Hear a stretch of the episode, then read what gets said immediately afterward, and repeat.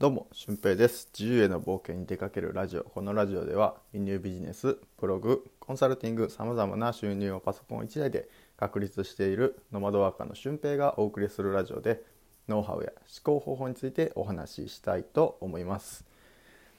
はい、寒いです。絶賛今寒いんですけど、まあ、頑張ってお話をしたいなと思います。はい。えーまあ、今回は機械損失とかねそういう機械についてお話ししたいと思います。あのメカニックの機械じゃなくて、えーチャンスという機械ですね。はい。についてお話ししたいと思います、えー東京に僕4泊5日で昨日まで行ってたんですけど、まあ、その中で、え1日目はゲストハウスイベント2日目は輸入ビジネスの忘年会3日目は、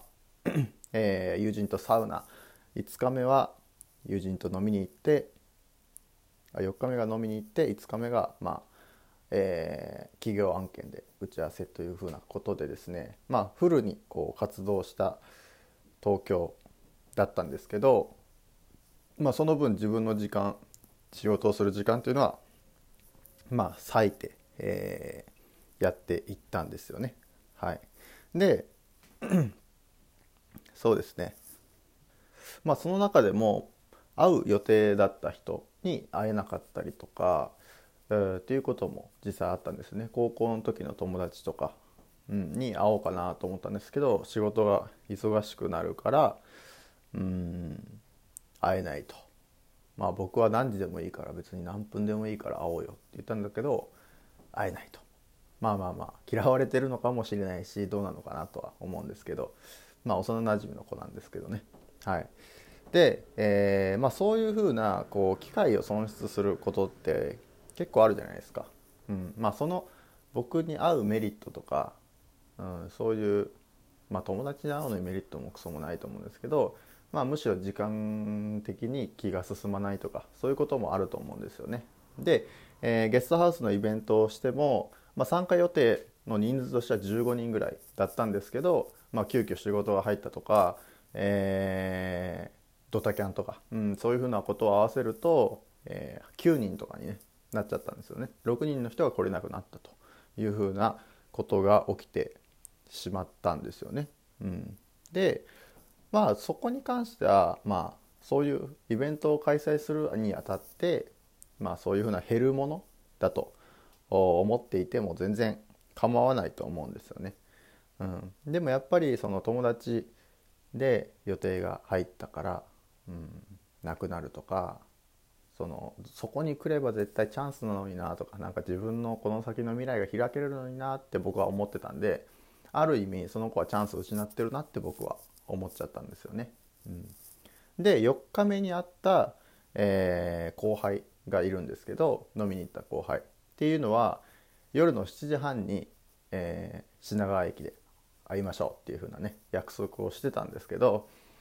まあなんか実際こう仕事が忙しくて自分がミスをしでかしてしまったらしくて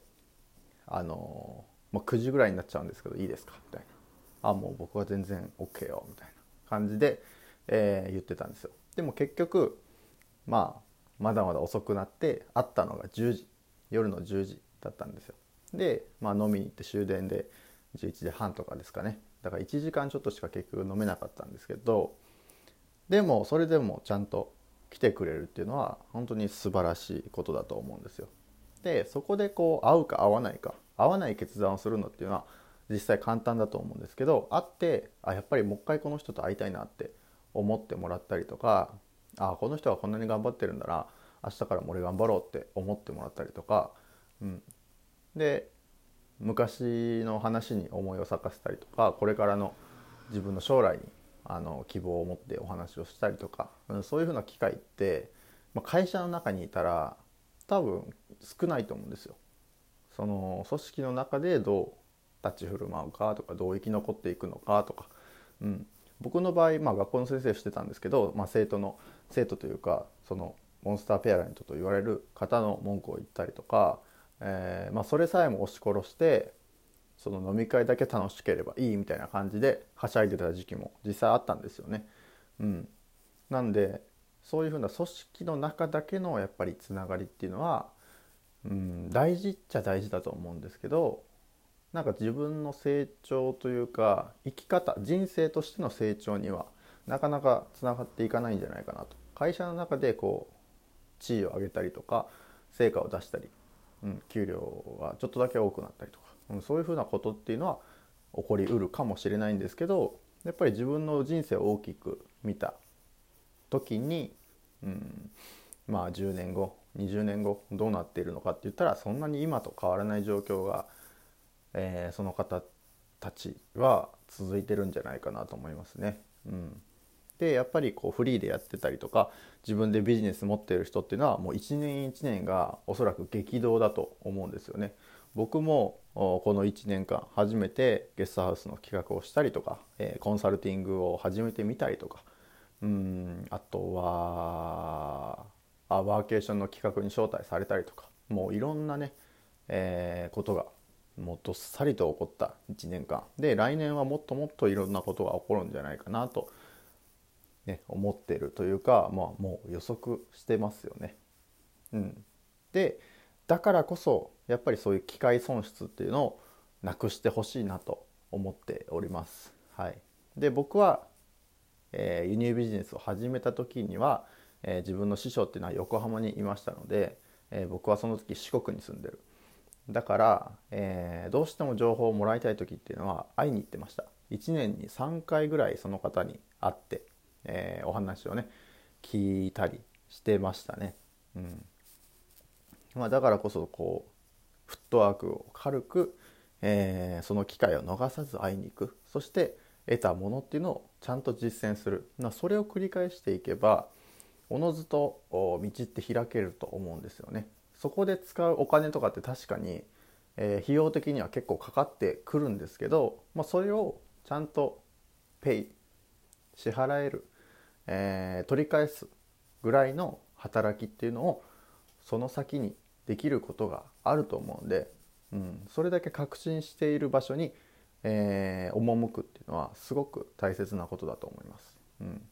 よくね飲み会に誘ってあああの先輩に飲み会誘われた面倒くせえなって思うこととか絶対あると思うんですよ。まあ、僕もむしろ思われてるかもしれないですけど、うん、僕が学生時代の頃とか、えー、教員してた頃とかっていうのは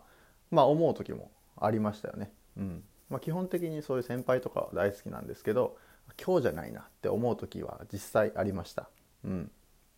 だから、えー、そう思うんですけどやっぱりそこの機械損失っていうのをしてほしくないんですよね。行くからには何か得て帰ってほしいしまあ行かないなら行かないならで OK だからまあ行かなかった分何かを得てほしいっていうのが、まあ、僕なりの考えというかね、うん、その辺のポリシーっていうのは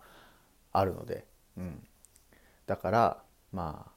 今回参加できなかった人っていうのはね、まあ、僕飲み会に誘って会えなかった人とかそのゲストハウスの企画に来れなかった人っていうのはもうかなり機会損失してると僕自身はな思ってるので、はい。まあ、気にしてはないんですけどね、